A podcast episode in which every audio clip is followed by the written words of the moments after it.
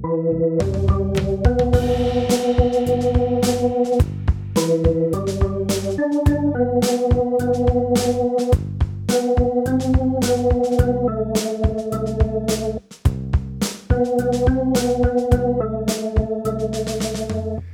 Lieben, willkommen zur neuen Folge, Folge 11 von Unterwegs zu neuem Leben.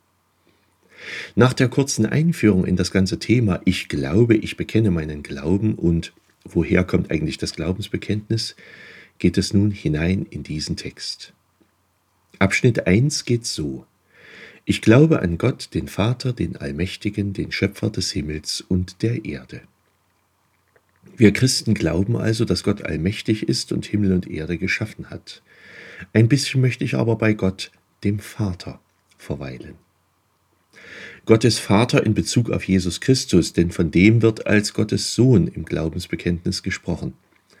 Vater sein gehört also zu Gott ganz wesensmäßig dazu. Er ist Gott und Vater.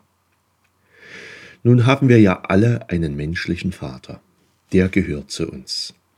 Meistens gehört er auch tatsächlich zur Familie, nicht immer, aber meistens. Ich habe schon verschiedene Begriffe für den leiblichen Vater gehört. Für manche sind die Väter tatsächlich immer da. Sie sind Teil des Zuhauses, Teil des Alltags, genauso eng da, wie es die Mütter sind. Sie sitzen mit beim Frühstück, sie bringen die Kinder in die Schule, sie sind mit ihren Kindern auch im Urlaub zusammen, gehen mit ihnen in den Wald oder zum Fußball oder in die Werkstatt oder vieles andere mehr.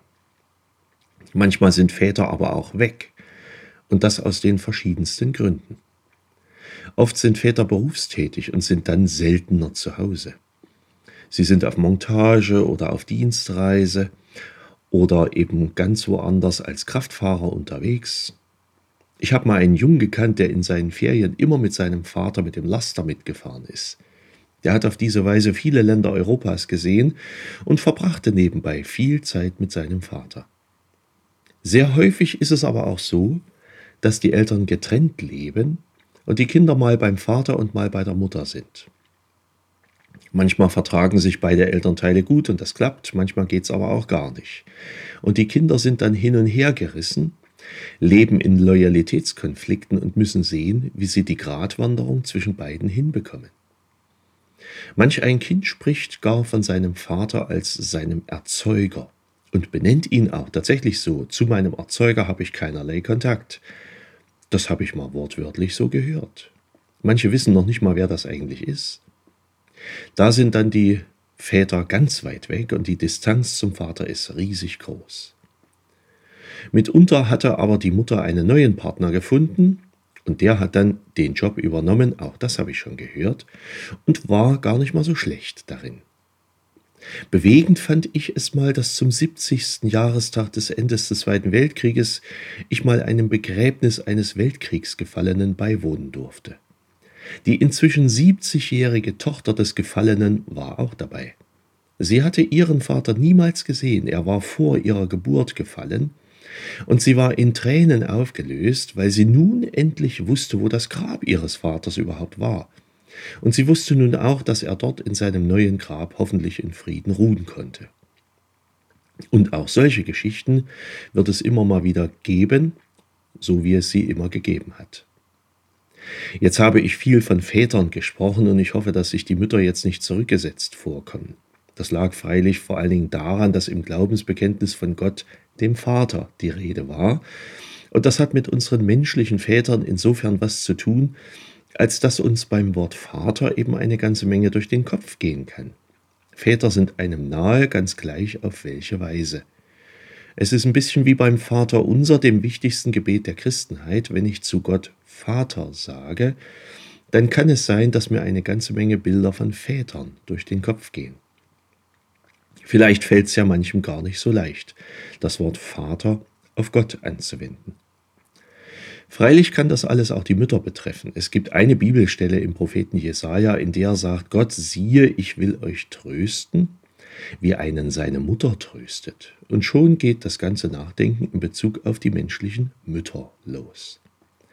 Gott wird tatsächlich in der Bibel manchmal wie ein Vater und manchmal wie eine Mutter geschildert. Aber das vertiefe ich jetzt nicht, dazu kommen wir vielleicht später. Biblische Geschichten von Vätern gibt es natürlich zuhauf, und die Väter, die darin geschildert werden, sind unterschiedlich gut in ihrer Aufgabe. Es gibt Väter von vielen Kindern, Vätern von wenigen Kindern oder Einzelkindern. Es gibt Väter, die manche Kinder bevorzugen und manche benachteiligen. Es gibt Väter, die sich nicht entscheiden können zwischen ihren Frauen und dann auch nicht zwischen ihren Söhnen. Manchen Töchtern geht es gruselig unter ihren Vätern, manche werden auch auf Händen getragen. Mancher König schafft es nicht, seine Nachfolge zu regeln, weil er seine Söhne alle lieb hat und deswegen lange Zeit nichts tut. Ein Vater hätte seinen Sohn Gott geopfert, wenn dieser es nicht verhindert hätte.